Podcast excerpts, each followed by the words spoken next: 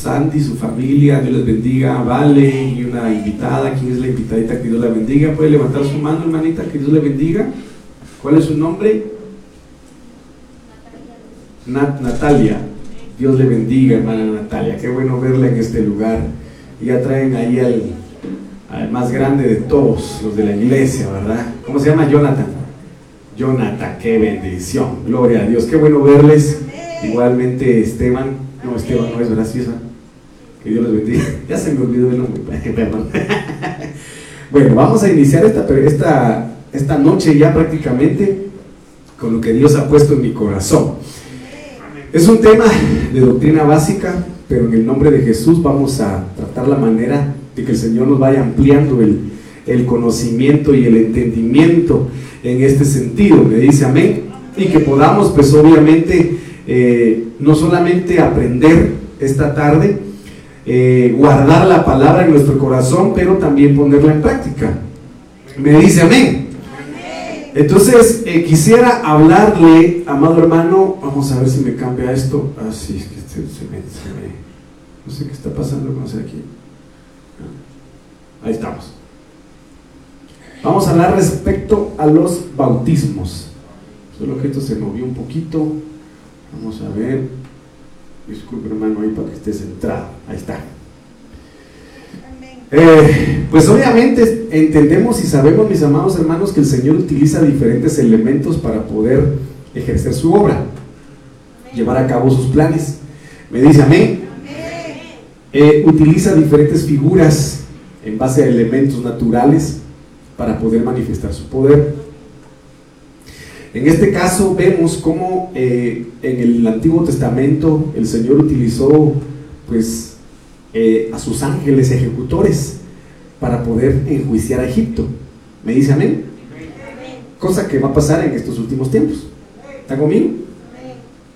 Sin embargo, cada una de las plagas que se llevó a cabo fueron elementos naturales de desastre para, para Egipto, eh, con la salvedad de que Dios propició impresionantemente la dureza de corazón en Faraón, a manera de que no dejara salir a su pueblo. Pero muchos se preguntarán por qué. Uno se lo ha preguntado a usted. ¿Y cuál es la respuesta? Correcto. Y ahí tenemos la respuesta a muchas interrogantes nuestras. Cada una de las circunstancias que vivimos eh, de manera adversa, Dios las propicia o muchas veces vemos que se ven más endurecidas, más severas, pero es para que el poder de Dios se glorifique o se manifieste en medio de un escenario donde aparentemente el enemigo cree tener dominio. Y es impresionante porque eh, como que hace sentir, ah, le hace creer al enemigo que va ganando, ¿verdad? Y el mayor engaño es el del enemigo. Y el mayor engaño que podemos nosotros tener es creer que el enemigo está venciendo. Me dice, amén, ese es el peor engaño que podemos tener nosotros. Entonces, precisamente como lo mencionaron, el corazón de Faraón fue endurecido para que el poder del Señor fuera manifiesto en medio de una potencia mundial, como lo he mencionado en repetidas ocasiones, en una potencia militar, económica y, por qué no decirlo, también en avance científico. Me dice amén. Nos vamos a meter un poquito a, El Salvador, pero usted puede ver, por ejemplo, la construcción de esas impresionantes pirámides. ¿Verdad que sí? Las pirámides de Giza. Están en Egipto, ¿verdad, hermano? Ya, me agarró señal. Están en Egipto. Esas tres pirámides, las de Giza, están alineadas, amado hermano, de una manera impresionante. Eh, con cierta posición del Sol y con cierta posición de diferentes astros o estrellas o planetas, como usted quiera verlo, pues la ciencia de ellos estaba muy, muy avanzada. Entonces, como usted se puede dar cuenta, Egipto no era un país cualquiera, no era una nación cualquiera. Me dice amén. Era una nación impresionante. Entonces, en este sentido, Vemos cómo Dios utilizó elementos naturales para enjuiciar a Egipto, pero también utilizó elementos naturales para manifestar su, su poder y su cobertura al pueblo de Israel. Me dice amén, como por ejemplo la nube. La nube en el desierto era una nube impresionante que les proporcionaba sombra en el desierto. Me dice amén. La columna de fuego. El viento poderosísimo que abrió el mar en dos. Porque tuvo que haber sido el soplo de Dios el que partió el mar en dos. Me dice amén. Y muchas otras cosas que nosotros podemos ver ahí. En este caso, amado hermano, hay figuras también que pueden darse, uh, o que vamos a ver esta, esta tarde noche ya, en cuanto a los bautismos. Entonces yo quiero empezar leyéndole lo que dice en el libro de Hebreos, capítulo 6, versículo 1 y 2. Y aquí el Señor nos habla y dice, por tanto, mire qué tremendo es esto, dejando ya los rudimentos de la doctrina de Cristo. ¿Qué dice ahí Pablo? Vamos adelante. ¿De qué forma debe estar, amado hermano, desarrollándose la vida del cristiano? Muchas gracias. Tiene que ir evolucionando. Como cristianos y como hijos de Dios, como dice la palabra, nuestra vida, la senda del justo. ¿Cuántos justos hay acá esta noche? ¿Verdad? Su caminar debe ser como la luz de la aurora. ¿Me dice amén? Como la luz de la aurora. Por lo tanto, aquí dice Pablo, dejando ya los rudimentos de la doctrina de Cristo, va- vamos adelante a la perfección. ¿Cuántos van a la perfección? Amén. No echando otra vez el fundamento, mire pues, o sea, no, no haciendo a un lado, no desechando el fundamento del arrepentimiento de obras, de la fe en Dios, de la doctrina de bautismos, de la imposición de manos, de la resurrección de los muertos y del juicio eterno. Entonces aquí vemos seis aspectos importantes en relación a la doctrina fundamental. Siéntese aquí adelante, hermanita, aquí hay lugarcito. Mire, aquí siéntese. Aquí usted le gusta sentarse en primera fila. Número uno, arrepentimiento de obras muertas. Me dice amén. ¿Esto qué quiere decir? De que no todos los días vamos a estar pidiendo perdón por el mismo pecado. Me dice amén. Tenemos que ir evolucionando, no en pecados, sino en las cosas que yo hacía ayer, ya no las hago hoy. O sea, si alguien era chismoso ayer, supongamos, mire, todos nosotros éramos llenos de mañas. ¿Me dice? ¿Está conmigo? Todos nosotros éramos llenos de mañas, llenos de pecados, llenos de, de- de astucia para hacer el mal, porque dice la Biblia, el Señor lo dice, mi pueblo es sabio, es astuto para hacer lo malo, pero no me conoce y no, me, no sabe quién soy yo, no, no, no sabe hacer lo bueno, ¿verdad? Entonces, en este sentido, tenemos que ir evolucionando en dejar las obras muertas que no nos permitían crecer en Dios. De la misma manera dice de que eh, uno de los rudimentos básicos del Evangelio es la fe en Dios. La doctrina de bautismos, la imposición de manos, la resurrección de los muertos y del juicio eterno. Entonces hoy vamos a tocar el punto número 3. Cuando nosotros vamos al significado de bautismo o de bautizar, viene del griego 909, baptismos consistente en el proceso de inmersión. O sea, es eh, sumergirse, ¿verdad? La- lavamiento o sumersión. Su raíz la tiene en el griego 911. Bapto, oiga, significa inundar, significa cubrir, cubrir completamente, significa mojar y significa empapar. Cuando Dios viene y nos, y nos rescata del hoyo cenagoso, ¿verdad? Del, del- del- del pozo de la desesperación. Estando muertos en nuestros delitos y pecados, dice la Biblia, nos dio vida. Me dice amén. Cuando Dios nos da una nueva vida, Él no quiere dejarnos vacíos. ¿Está conmigo? Contrario a lo del mundo. Cuando una persona se sumerge más al pecado, más vacía se siente. Más ausencia de algo tiene en su corazón y se lo digo por experiencia propia. Me dice amén. Cuando uno está sumido en el pecado, dice, ah, qué bueno, rock and roll, cerveza, mujeres, alegría, perdición y qué alegre. Está bien en el momento, pero cuando se acaba todo, el alma se siente totalmente vacía. Y cuando una persona llega a hastearse de eso, porque yo he escuchado a muchas personas que han expresado eso, aunque puedan tener cualquier cuestión material o cualquier cantidad de amistades o cualquier tipo de cuestiones eh, terrenales, no son llenos. ¿Me dice amén? No se llenan.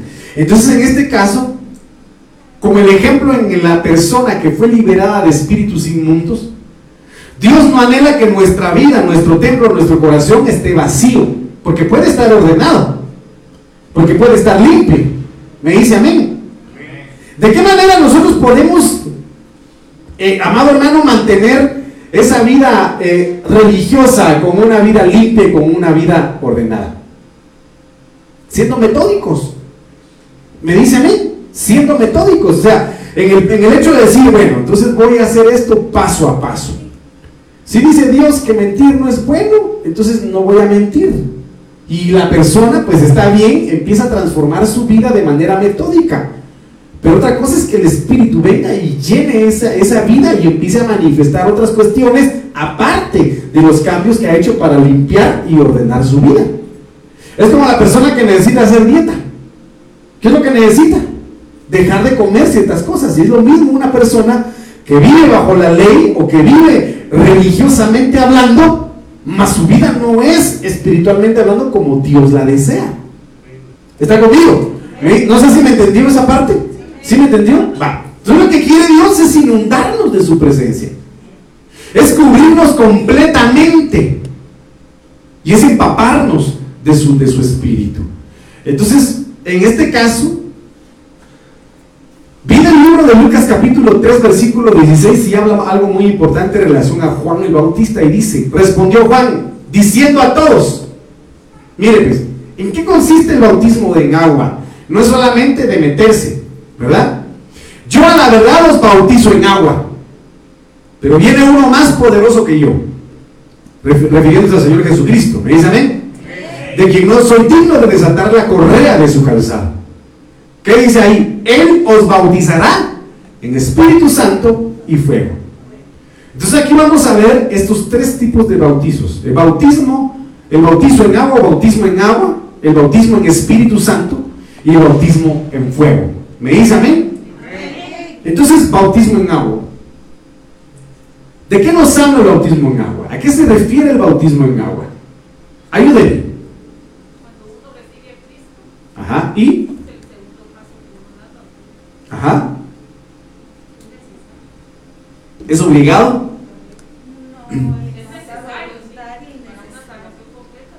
Es un paso de obediencia. Entonces, mire pues. Mateo 3:11 dice, yo a la verdad los bautizo en agua. Bautismo en agua. No por aspersión, o sea, no por salpicadura, ¿verdad? Como otros hacen, que solo le escupen en la cara a uno. Y no, hermano, eso no es así si no es necesario sumergirse por completo bajo las aguas. ¿Por qué? Porque eso implica, como lo dice acá, yo a la verdad los bautizo en agua, ¿para qué? Para arrepentimiento. Para arrepentimiento.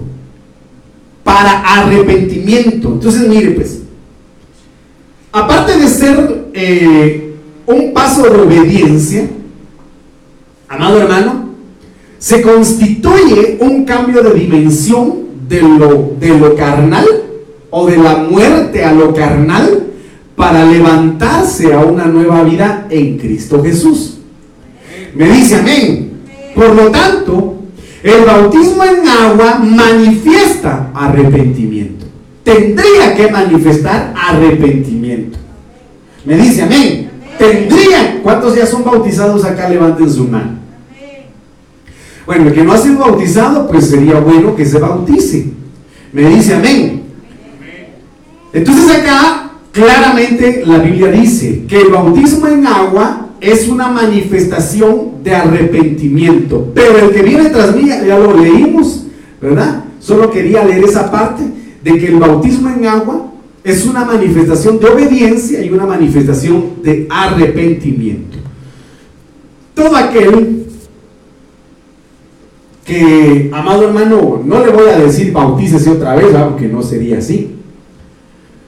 Pero muchos dirán y muchos me han preguntado en algún momento, pastor, eh, si yo ya me bauticé, pero siento que tengo algunos pecadillos todavía por ahí, ¿me puedo bautizar otra vez?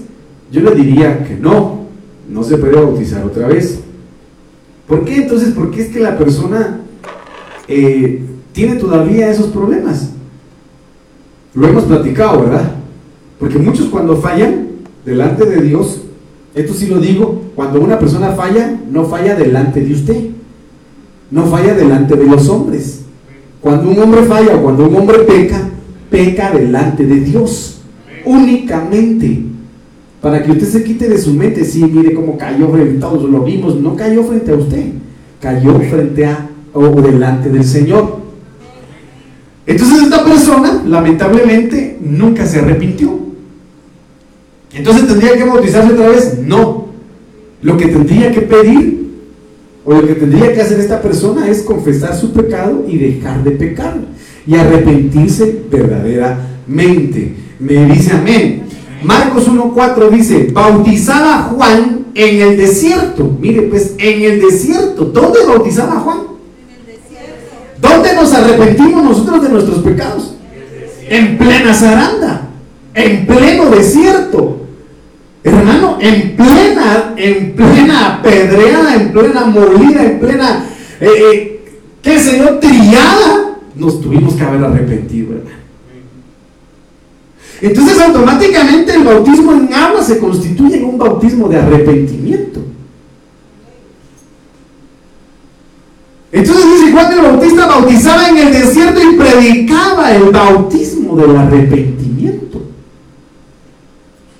para perdón de pecados.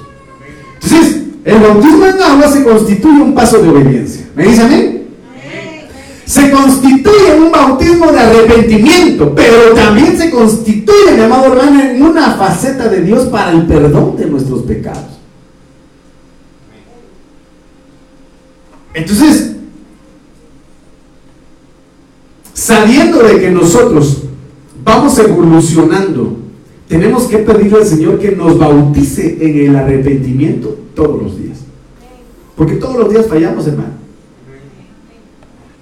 A veces cuando la persona o el alma de una persona ya está totalmente acostumbrada a cierto patrón de actitud, o cierto patrón de pensamientos, ah, ya de manera inconsciente, a veces hiere o a veces lastima, porque ya es su naturaleza. Me dice amén. ¿Qué quiere decir eso? De que entonces la persona cuando su alma ya está totalmente acostumbrada, durante muchos años ha manejado cierta, cierta, cierto patrón, por ejemplo, de pecado, a veces ya lo hace de forma inconsciente. Ya lo hace de forma inconsciente. Y tenemos que pedir al Señor que nos ayude a discernir si nosotros no tenemos ese tipo de circunstancias. ¿O cuántos, ¿A cuántos les ha pasado eso, hermano? En donde usted de repente eh, mira que la persona se sintió ofendida o se sintió un poquito eh, a la defensiva y usted dirá, pero ¿qué hice, verdad? Entonces dice la otra persona, pues que no te diste cuenta qué me dijiste o cómo me trataste o, o hiciste eso, no te diste cuenta. Y, a veces la persona se queda, pues no me di cuenta. La verdad yo no fui, ¿verdad? Pero lo hace porque ya, tiene cierto patrón su alma, su mente de comportamiento y tenemos que pedir al Señor que cancele eso en nuestras vidas a todo nivel, hermano. Me dice amén, a todo nivel. incluso hasta con los pensamientos. Entonces tenemos que ser bautizados en el arrepentimiento para el perdón de nuestros pecados. Y, eso, en eso consiste el bautismo en agua. Mateo 3.6 dice, y eran bautizados por, el, por él. ¿En dónde? En el Jordán. ¿Qué significa Jordán? El que se unía o el que se postra. ¿Verdad que sí? Entonces, el bautismo de agua constituye un cambio de vida, un paso de obediencia. Me dice amén bautismo de arrepentimiento. ¿Está conmigo? Me, dice amén. constituye perdón de pecados, pero para que todo eso suceda, tenemos que humillarnos y reconocer nuestra naturaleza, nuestra necesidad de Dios, nuestra necesidad de ser redimidos, nuestra necesidad de ser transformados. Porque en determinado momento muchos hermanos dicen, ¿cómo quisiera yo abrirme en el corazón y sacar todo eso malo que tengo? ¿Verdad? ¿Cómo quisiera sacar mi alma? Se fue el canal. ¿Cómo quisiera yo sacar mi alma? Como una playera blanca y lavarla yo. O ver qué es lo malo. ¿A cuánto les ha pasado eso, hermano? Ya no aguanto mi manera de pensar, ya no aguanto mi manera de vivir, ya no aguanto mi vida. ¿Alguna vez le pasó o no? ¿O a nadie, hermano, solo a mí?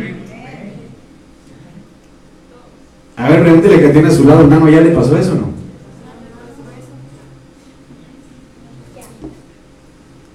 Entonces tenemos que llegar a esta faceta de reconocer. Porque la Biblia, se lo dije yo en determinado momento, el que, el que oculta su pecado, dice el libro de Proverbios, ¿verdad? No prospera. ¿Verdad? No prospera. Entonces acá dice, y eran bautizados por, el, por él en el Jordán. Y una mayor manifestación, un mayor ejemplo de humildad fue el Señor Jesucristo. Porque siendo Dios, cometió, o mejor dicho, incurrió, o mejor dicho, cumplió el paso de obediencia en bautizarse. ¿Tenía Jesús algún pecado que se le perdonara? ¿Alguna mancha que se le limpiara? No, Él era santo. Él era perfecto. Pero cumplió con ese paso de obediencia y se humilló. Manifestó humildad. Por eso Juan le dijo, yo no soy digno de ni siquiera desatar las correas de sus sandalias. Cuando Juan el Bautista le dijo, yo no quise, yo no tengo que, yo no puedo bautizarte, le dijo, tienes que hacerlo porque tiene que cumplirse la palabra. Y por eso usted se tiene que cumplir la palabra en aquellos que no se han bautizado. Ahora también se tiene que cumplir la palabra en los que se bautizaron en cuanto al arrepentimiento. En cuanto a ser bautizados en el arrepentimiento. En cuanto, amado hermano, a humillarnos delante de la presencia de Dios constantemente. Constantemente. Me dice amén. ¿Cuántos quieren humillarse delante del Señor de manera constante? Porque la palabra de Dios lo establece, si no estoy mal, es el que es segunda de crónicas, ¿no, hermano Eli? Capítulo 7, versículo 10. Ah, si mi pueblo es un mía, ¿verdad? Y si mi pueblo, ¿qué dice? Invoca mi nombre. Yo escucharé desde los cielos y descenderé. Pero en base a qué? A la humildad. En base a la humillación. Por eso usted mira, hermano, una, un terrible testimonio actual. Hace una semana y media. A ver, dígame cuál fue ese milagro que Dios hizo. A nivel nacional. Ah, va. Hermano, dice que la tormenta venía con ganas. Pero hermano, algunos clamamos, yo sé que usted también clamó y le pedimos a Dios misericordia, hermano.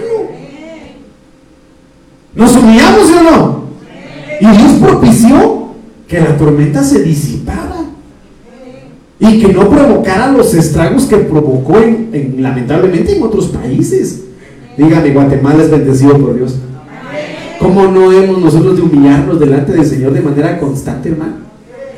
Si nos humillamos, ¿cuántas tormentas Dios disiparía a favor de nosotros espiritualmente hablando?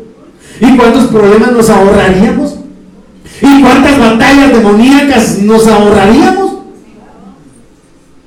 Entonces, como dice aquí la alabanza, humíllate en la presencia del Señor. Humillémonos. ¿Cuántos quieren humillarse? Ay, no, pastor, disculpe, yo si no, lo que pasa es que me acabo de hacer mi paticure, mi rodicure, mi manicure, y no puedo. Humillémonos. Humillémonos desde el corazón con todo nuestro ser. ¿Me dicen amén? confesando sus pecados. Confesando sus pecados. Hermano, estos hacían lo que los leprosos en el libro de Levítico. Usted sabe eso, ¿verdad? ¿Qué hacía un leproso? ¿Qué gritaba? Soy leproso. ¿Y la lepra figura de qué es? del pecado. ¿Cuántos gritarían? ¿Cuántos animarían a gritar su pecado? No?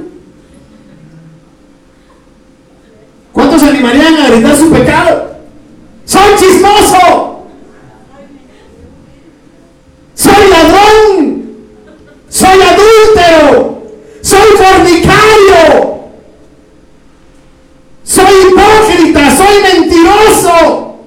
¿Cuántos lo gritarían? Por supuesto que nadie. ¿Por qué? Porque hay vergüenza. Ay, de verdad, y uy, miren, y ese hermano cómo se miraba en la iglesia, pero se miraba recto y mírenlo. Por supuesto, hoy no se puede hacer eso porque lamentablemente estamos en medio de una sociedad que juzga, que señala y que condena. Pastor, se lo dije. Se lo dije. Y saltándole los ojotes así.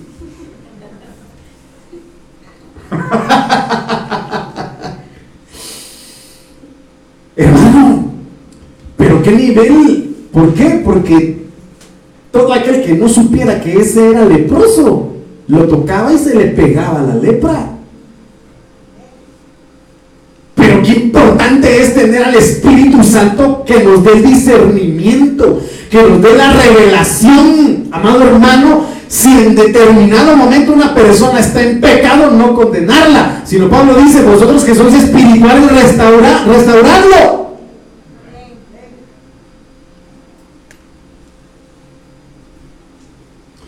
Entonces, mis amados hermanos, el bautismo del arrepentimiento, el bautismo en agua es bautismo de arrepentimiento en base a la humillación y al confesar nuestros pecados. Porque el que no confiesa su pecado no prospera, dice la Biblia. No prospera. Y el anhelo del Señor es amado. ¿Cuántos amados del Señor acá levanten su mano y digan amén? Amado, yo anhelo que seas prosperado en todo. ¿Cuántos anhelan ser prosperados en todo?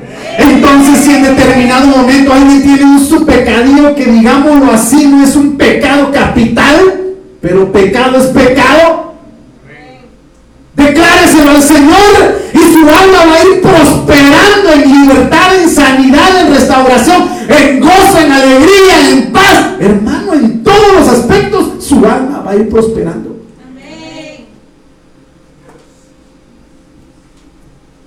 Y confesando sus pecados. Hechos 19:4 dice, dijo Pablo, Juan bautizó con bautismo de arrepentimiento ¿Qué era el bautismo de Juan? ¿Qué, es el bautismo en agua? Bautismo de arrepentimiento, diciendo al pueblo que creyeran en aquel que vendría después de él, esto es, en Jesús el Cristo. Entonces, mire pues, ¿cuántos bautizados hay aquí ya? Gloria a Dios los que se bautizaron y los que no los invito a que se bauticen, en el nombre de Jesús. Pero todo, todo aquel que se bautizó ya, tiene que ir evolucionando en las obras muertas, en los pecados, mis amados hermanos, que ya no tendría que cometer. Confesando sus pecados día a día, porque aquel que no se arrepiente, aquel que no se unía delante del Señor, no va a poder ver al Señor Jesucristo. No va a poder recibirlo en su venida. ¿Por qué? Porque el libro de Apocalipsis dice, y a su esposa, ¿qué cosa? ¿Qué se le ha concedido? De lino fino blanco y resplandeciente. ¿Cómo quiere Dios que estén sus vestiduras? Blancas, blancas espiritualmente hablando. Por lo tanto, arrepentámonos. Como, se lo, como lo dijo el Señor, lo, lo platicábamos en determinado momento, ¿verdad? Arrepentidos, porque el reino de los cielos se ha acercado. Amén. Primera de Corintios 10, 2. ¿Fue bautizado el pueblo de Israel? Sí.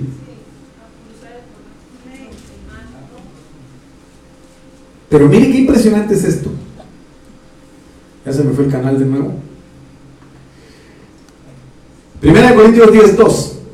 Que todos, en unión con Moisés, fueron bautizados.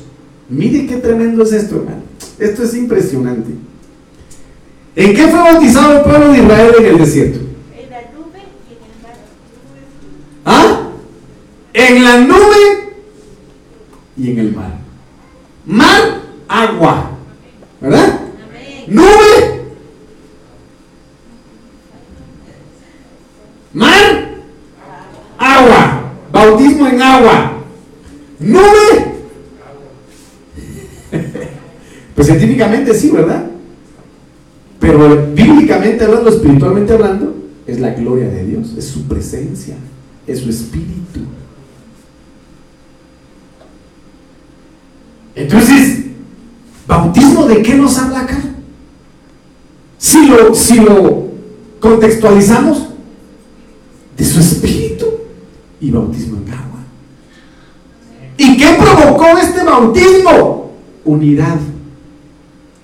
Uno solo. ¿Con quién? Con su libertador. ¿Y quién es nuestro libertador? Cristo. No podemos ser uno con Cristo si no cumplimos los pasos del bautismo en agua y no somos bautizados en su espíritu. Mire, mire, Biblia textual 2013. Y que todos bajo la dirección de Moisés fueron en cierto modo bautizados en la nube y en el mar. ¡Hala, qué tremendo! La BLA 95. Todos recibieron ese bautismo de la nube y del mar para que así fueran el pueblo de Moisés. ¿Cuántos son pueblo de Dios acá? Para que podamos ser su pueblo, tenemos que bautizarnos. En agua, en arrepentimiento y en su espíritu. Y aquí lo dice en esta última versión, TLA, de ese modo todos fueron bautizados en la nube y en el mar. Y así quedaron unidos a Moisés como seguidores suyos. ¿Y nosotros qué somos? ¿Seguidores de quién? De Cristo. Somos cristianos. Cristo. Entonces es importante entender de que el bautismo en agua, como ya lo vuelvo a repetir, bautismo en arrepentimiento, nos hace uno con Cristo. Amén. Nos hace uno con Cristo. Amén. Nos hace su pueblo, nos marca. Me dice amén. ¿Cuántos quieren llegar a ser uno con Cristo? Amén. Bajéle ofrenda de palmas al Señor pues con todo su corazón. Fueron bautizados los apóstoles, Romanos 6, 3 al 4. ¿O no sabéis que todos los que hemos sido bautizados en Cristo, Jesús, hemos sido bautizados en su muerte? Porque somos sepultados juntamente, con Él para muerte por el bautismo. Entonces fueron bautizados. Recuérdense que Juan el Bautista y el Señor Jesucristo fueron contemporáneos. Y mientras Jesucristo ejecutaba al principio su ministerio, Juan el Bautista continuaba bautizando. Me dice amén. Sea, aquí dice, a fin de que como Cristo resucitó de los muertos por la gloria del Padre, así también andemos en vida nueva. Qué tremendo es esto, hermano. Qué tremendo es esto. ¿Me dice? Amén. Bueno, bautismo en el Espíritu Santo. Esto es maravilloso. Volveos, miren lo que dice Proverbios 1.23. Volveos a mi reprensión, pues ciertamente yo derramaré mi espíritu sobre vosotros y os haré saber mis palabras. Aquí se me desconfiguró esto, pero bueno. Mire pues, esto es impresionante, hermano. ¿Por qué? Porque para que, para que podamos nosotros recibir el bautismo del Espíritu Santo, como lo dije anteriormente, tenemos que arrepentirnos. Tenemos que volvernos al Señor. El que esté en la carne, el que esté, amado hermano, bajo los designios de su carne, no va a poder recibir al Espíritu Santo. ¿Me dice amén? Perdóneme lo que le voy a decir. Pero para poder alabar se necesita llenura del Espíritu Santo. Perdóneme, para poder adorar se necesita la llenura del Espíritu Santo. Discúlpeme, para poder servir en cualquier área de la iglesia se necesita la llenura del Espíritu Santo. No sirve en cualquier área de la iglesia sin la llenura del Espíritu Santo se va a aburrir, le va a poner peros, va a hacerlo de mala gana y, y no va a hacerlo con amor. Así es de sencillo. Y si está en la alabanza, Dios mío, menos. En la adoración, menos. Entonces, para que el Espíritu Santo sea derramado, tenemos que volvernos al Señor. Pero lo que me llama la atención es lo que usted ya leyó en las diferentes versiones. Mediante la llenura o el bautismo del Espíritu Santo, dice el Señor, os haré saber mis palabras. Pero me llama mucho, mucho la atención. Porque dice, hagan caso a mi corrección. ¿Cuántos quieren hacer caso a la corrección del Señor? Y yo derramaré de mi espíritu sobre ustedes. Gracias, hermana, que el Señor la llene de su espíritu. Les daré a conocer mis pensamientos. Y el Señor dice, así como altas son las montañas, son mis pensamientos. Pero si te llenas de mi espíritu, tus pensamientos van a estar ahí donde están mis pensamientos. Vas a pensar como yo pienso. Y vas a caminar por ende como yo camino. Por eso le digo, el que no tiene la llenura del Espíritu Santo no sabe en qué anda. Ni cómo anda, ni con quién anda. ¿Me, me dice amén? En la alabanza, aplaudiendo por aplaudir, cantando por cantar, en la adoración, cantando por cantar. Como dice aquella alabanza, Señor, yo no quiero cantar por cantar, no quiero más falsedad, ya no quiero mis labios mover para ofrecer pero nunca dar y para decir pero no vivir, para cantar por cantar. Qué preciosa esa alabanza. En mi vida voy a dar un concierto de verdad y cada día sin, ¿qué dice? Sin hablar te llevaré serenata espíritu. ¿Por qué? Con los hechos, con los hechos. Es la mejor alabanza que le podemos dar al Señor, buscándole, adorándole en espíritu y en verdad. Entonces miren qué precioso es esto. ¿Por qué debemos buscar el bautismo del Espíritu Santo? Señor, yo quiero pensar como tú piensas. Señor, yo quiero obrar como tú obras. Señor, yo quiero proceder como tú procedías. Yo quiero obrar como tú obrabas. Yo quiero caminar como tú caminabas. Yo quiero, Señor, tu sentir en mi corazón. Yo quiero tu amor en mi corazón. Amar como tú me amas. Entregarme como tú te entregaste. ¿Cuántos quisieran tener esa dimensión? Llénate del Espíritu Santo, recibe la llenura del Espíritu Santo en el nombre de Jesús. Entonces dice el Señor, hagan caso a mi corrección y yo derramaré de mi Espíritu sobre, sobre ustedes y les daré a conocer mis pensamientos. La nueva traducción viviente, lo, usted ya lo leyó, vengan y escuchen mi consejo. Miren qué precioso es esto. Les abriré mi corazón y los haré sabios. Tremendo, hermano. Si la reina del Sahá viajó miles de kilómetros por conocer al hermano Salomón, ¿y usted sabe por qué Dios permitió que Salomón tuviera muchas mujeres? ¿Usted sabe por qué? Qué afortunado, porque era, tenía una suerte, pastor, me decía usted. Dios mío, si solo con una nos cuesta un montón.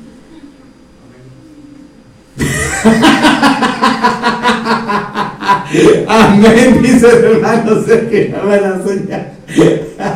Miren ese hermano. ¿Por qué Dios permitió que Salomón tuviera muchas mujeres?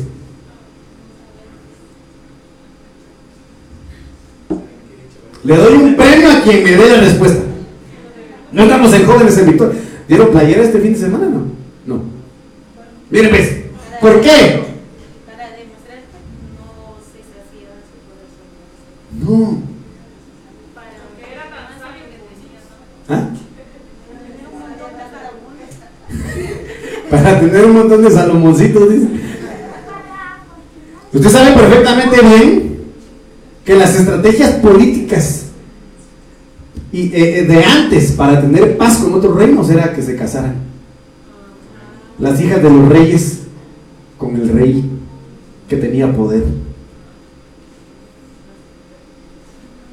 Entonces, como él hizo paz con un montón de reinos, entonces tenía que ceder de alguna manera políticamente hablando. Oh. Cosa que obviamente lo desvió. Cosa que obviamente lo perdió porque permitió altares idolátricos. Pero tenía que hacerlo en el sentido de unirse a, a hijas de tus reyes. Va, entonces mire pues. Esta fue la que me impactó. Nueva versión purificada que estoy viendo aquí tratando de ver porque ya se me fue la pantalla. Volvemos ante mi reprensión. He aquí yo derramaré de mi espíritu sobre vosotros. Dígame pues. Dígame pues. Es decir, conoceréis mi verbo. ¡Qué tremendo! ¿Y quién es el verbo según el libro de Juan capítulo 1? Cristo.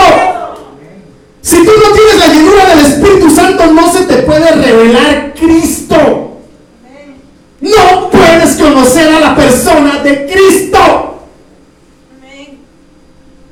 Pretendemos conocer al verbo con la carne, con la humanidad, con los designios de nuestra naturaleza pecaminosa, sin la llenura del Espíritu Santo. No se puede.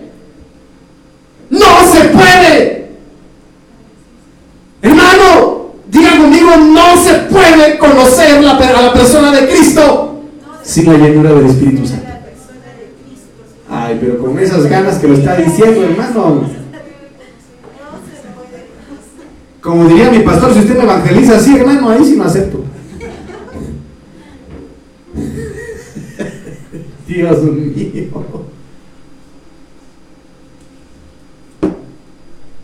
Pero esto sí me, este fue un hit para mí, hermano. No lo puede ver ahí, ¿verdad? Sí, Hermano, ¿quieres conocer al verbo? ¿Quieres conocer quién es Cristo? ¿Quieres tú ir adelante de los científicos que están, eh, eh, eh, ¿cómo, cómo se le llama? Construyendo o, o cómo se le llama? Fabricando un cuerpo que según ellos manifiesta con exactitud las laceraciones que Cristo sufrió. ¿Tú quieres ir antes que ellos? Llénate del Espíritu Santo. Y te van a revelar impresionantes cosas de la persona de Cristo, sin ir a Jerusalén, sin ir a Israel, sin meterte a Wikipedia. Vas a conocer el poder de su sangre, vas a conocer el poder de su nombre, vas a conocer el poder de su presencia, vas a conocer al verbo, a la acción, hermano. El que crea de lo, de- el que crea lo invisible, lo, lo- lo visible. Esto es tremendo. Pero yo me gozo. Espero que usted también. Pero tenemos que ser bautizados por el Espíritu Santo. Si ya nos arrepentimos, dejemos las, las mañas. Dejemos la naturaleza vieja. No nos conviene. No nos conviene. A ver, conmigo, no me conviene tener esa naturaleza vieja. Necesito ser lleno del Espíritu Santo para conocer a Cristo. Y si conocemos a Cristo, conoceremos al Padre. Cuando habla de derramar en este versículo del Hebreo 50, 42, Nabá, explotar. Tremendo es esto, hermano. Cuando nosotros hablamos en terminología legal, ¿qué es explotación? Para las hermanas juristas, abusar de una persona, eh, extralimitándose de las funciones que tiene. es explotar a alguien. Pero mire lo que dice acá. El Señor quiere explotar su espíritu en nosotros. Aprovecharlo al máximo. Pero ¿quiénes se limitan? ¿Están aquí hermanos? ¿Están aquí hermanitos? ¿Quiénes se limitan a ser llenos del Espíritu Santo? Nosotros. A ver, ya que tiene a su lado, hermano, no se limite, hombre. Sean libres esta noche. Y el Señor habla en el libro de Isaías, dice, no te limites, no escatimes. No escatimes.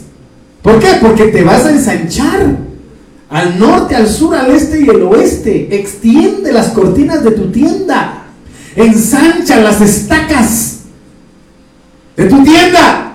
Y el Señor lo que habla a la hora de decir derramaré, es que mi espíritu está ahí.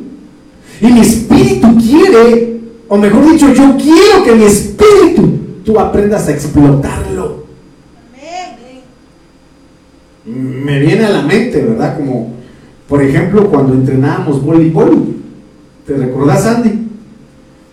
Sandy, ¿estás aquí? Bueno. ¿Qué nos hacían de muchachos? O el hermano Sergio, cuando era joven. Usted iba al gimnasio, ¿verdad? Usted decía, más con chicle pego, duro, tururú. ¿Qué era lo que hacíamos con nuestro cuerpo cuando éramos jóvenes? Explotarlo para que diera su máximo. Su máximo. Entonces ahí andamos nosotros, hermanos, después de hacer, después de hacer, eh, ¿cómo se le llama? Eh, ¿Cómo se le llama el ejercicio cuando uno corre y todo eso? Cale, sí. Después nos íbamos a hacer pesas aquí abajo. ¿Va? Y de ahí nos poníamos, hermano, en la máquina para hacer pierna. Nos levantamos la pantaloneta, hermano, y a ver a quién se le miraban más los músculos de las piernas. ¿Va? Entonces ahí nos poníamos. Habían varios ahí. El Tono, el Matthews, el Diego era uno de ellos también. ¿Quién otro? Me recuerdo que el, el Carlitos, Carlitos Chanquín de aquí abajo también. Y nos poníamos ahí, hermano, a ver a quién se le marcaban más los músculos. Pero ¿qué queríamos nosotros? Explotar nuestro cuerpo para poder alcanzar una mayor resistencia en el juego. ¿Me entiende? Entonces, en este sentido, dice, yo, te, yo voy a derramar de mi espíritu, pero quiero que lo explotes. Pero quiero que lo exprimas. Quiero que le saques el jugo. Quiero que le saques lo máximo a mi espíritu. Porque ni te imaginas qué puede hacer mi espíritu estando en ti si tú supieras explotarlo. Aprovecharlo. Qué tremendo es eso, hermano. ¿Cuántos quieren explotar al Espíritu Santo? Yo quiero aprovecharlo. Yo quiero Espíritu Santo, perdóname, pero te quiero explotar. Yo quiero aprovechar de ti todo. Pero lo que quiere el Espíritu Santo es bautizarte. ¿Cómo vas a saber de lo que eres capaz siendo del Espíritu Santo si no lo aprovechas? Si no lo explotas, si no buscas su llenura. ¿Ah? ¿Cómo?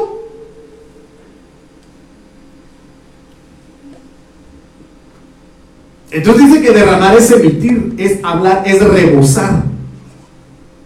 En su cognado el hebreo 4002, Mabua significa fuente y manantial. ¿Qué es el Espíritu Santo? Es una fuente de poder de Dios. Por eso dice que el pueblo de Dios fue bautizado en la nube. Por eso resalta la Biblia eso, en la nube, su gloria, su espíritu y en el mar, el agua. Qué impresionante, hermano. ¿Supo explotar Moisés la presencia de Dios en su vida? ¿Ah? Hermano, qué tremendo. ¿Cuántos quieren ser bautizados por el Espíritu Santo? Y explotar la presencia de Dios en su vida.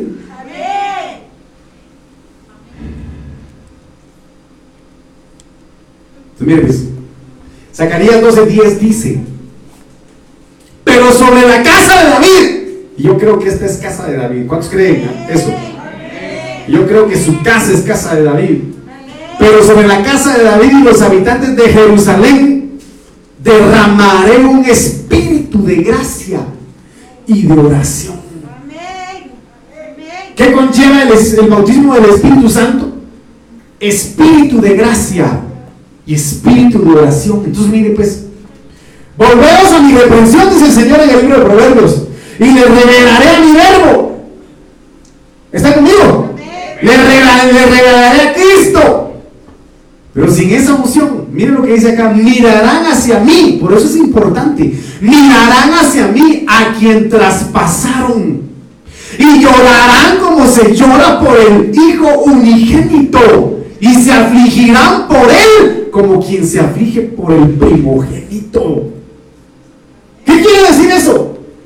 Que el que no tiene el, el bautismo o la llenura del Espíritu Santo no va a saber valorar la muerte de Cristo en la cruz del Calvario. ¿Está conmigo? Yo sé que me dice amén, pero me está... Amén, amén.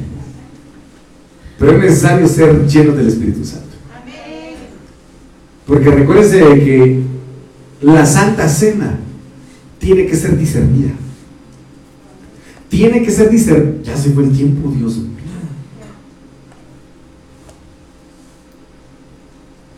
El que tome Santa Cena tiene que discernir el cuerpo de Cristo. ¿Está conmigo? El que toma Santa Cena tiene que discernir el cuerpo de Cristo. Y hemos platicado que es discernir el cuerpo de Cristo. ¿Se recuerdan no? ¿Qué es discernir el cuerpo de Cristo? No. Ah. Pareciera que Voy a tener que repetirlo.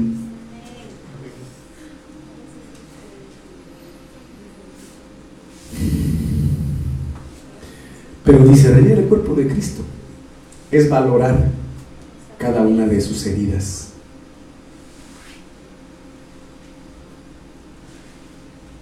Por ejemplo, fue famoso un niño en Estados Unidos que puso su vida por defender a su hermanita de un perro que le destrozó la cara.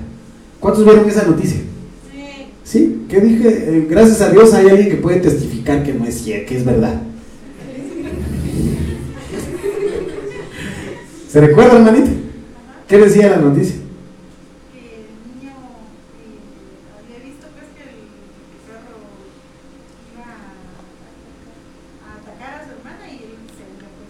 Y el perro los arañó a él. Lo desfiguró. Como lo vieron, mártir, héroe, por supuesto, que hasta el Capitán América llegó y le regaló un escudo. Y muchos lo, elogiaron, porque obviamente lo están viendo. Valoraron al niño, lo ensalzaron, lo alabaron y valoraron ese sacrificio. Pero muchos, como no pueden ver a Cristo, ni sus heridas, no lo valoran como tal. ¿Por qué? Porque el Espíritu no ha sido explotado en ellos. No han sido bautizados en el Espíritu. Ah, sí, pues la Santa Cena. Bueno, voy a tomar Santa Cena, Señor, perdóname, y al día siguiente está pecando.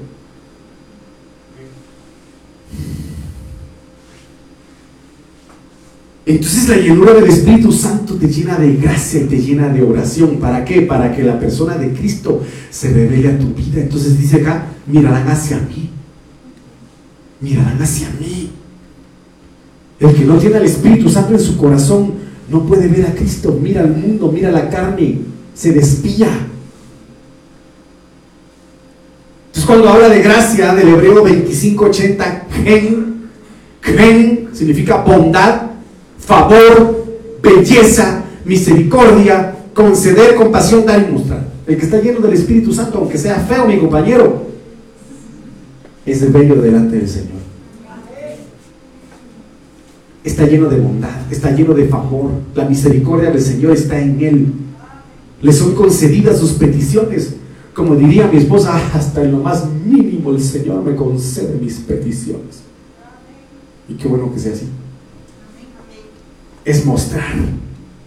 Y cuando habla de oración del Hebreo 84-69, Takhanum significa oración ferviente. El que está lleno del Espíritu Santo se echa unas oraciones.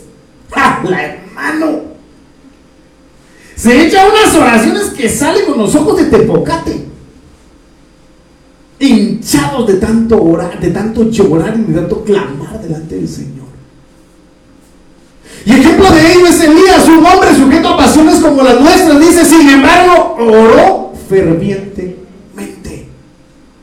Orar, no es nada más decir, así, ah, orar. Padre, gracias por su a mí.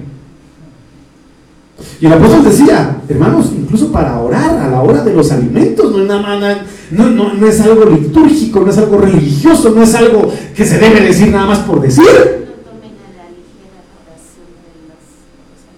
No tomen, no tomen a la ligera la oración de los alimentos.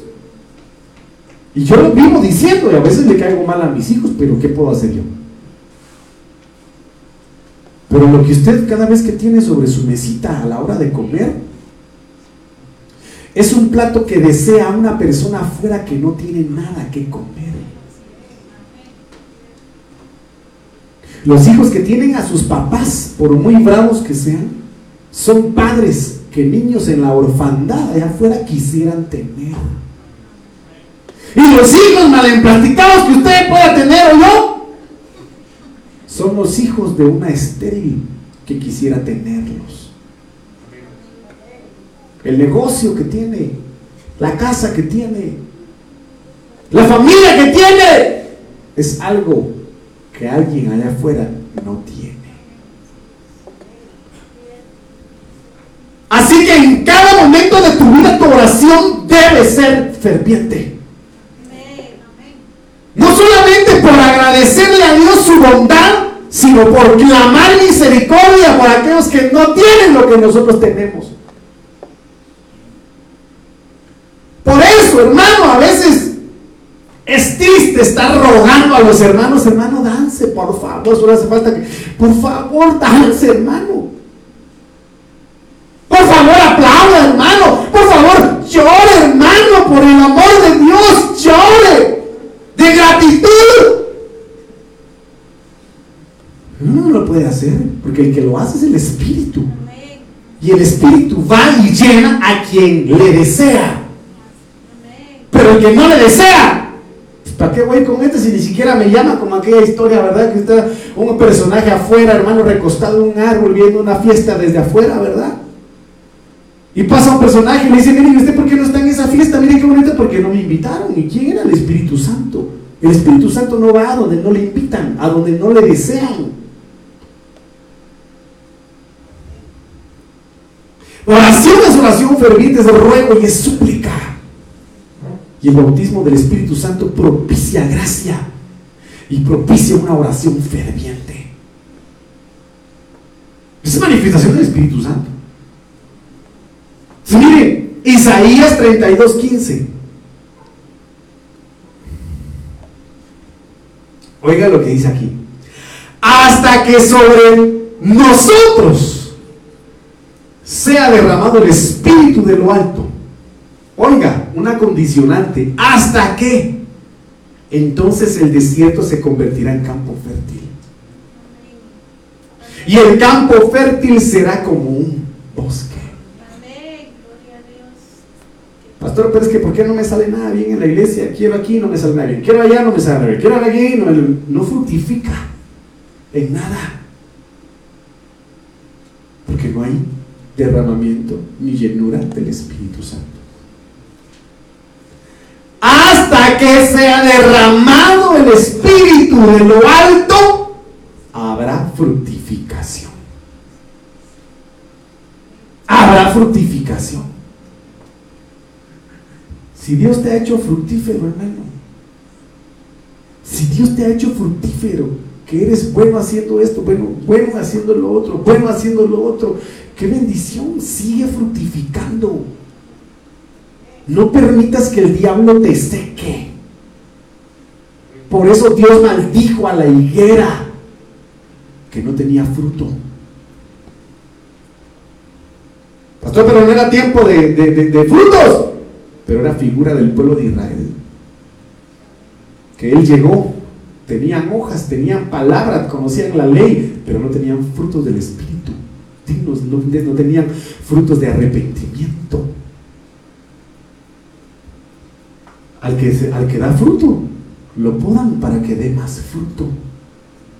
Y tú eres un hijo de Dios diseñado para dar más fruto. Más fruto.